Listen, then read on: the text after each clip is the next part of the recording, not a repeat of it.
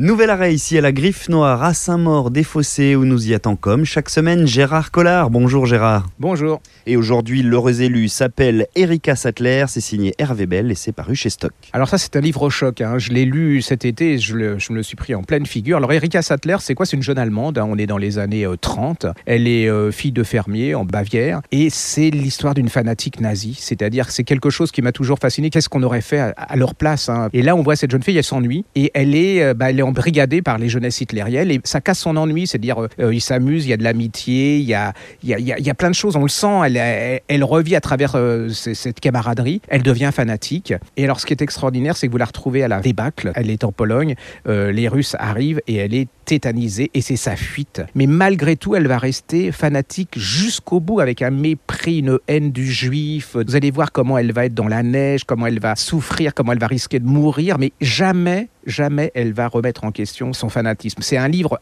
incroyable d'une force inouïe. Hors micro, vous disiez c'est aussi horrible, affreux que fascinant.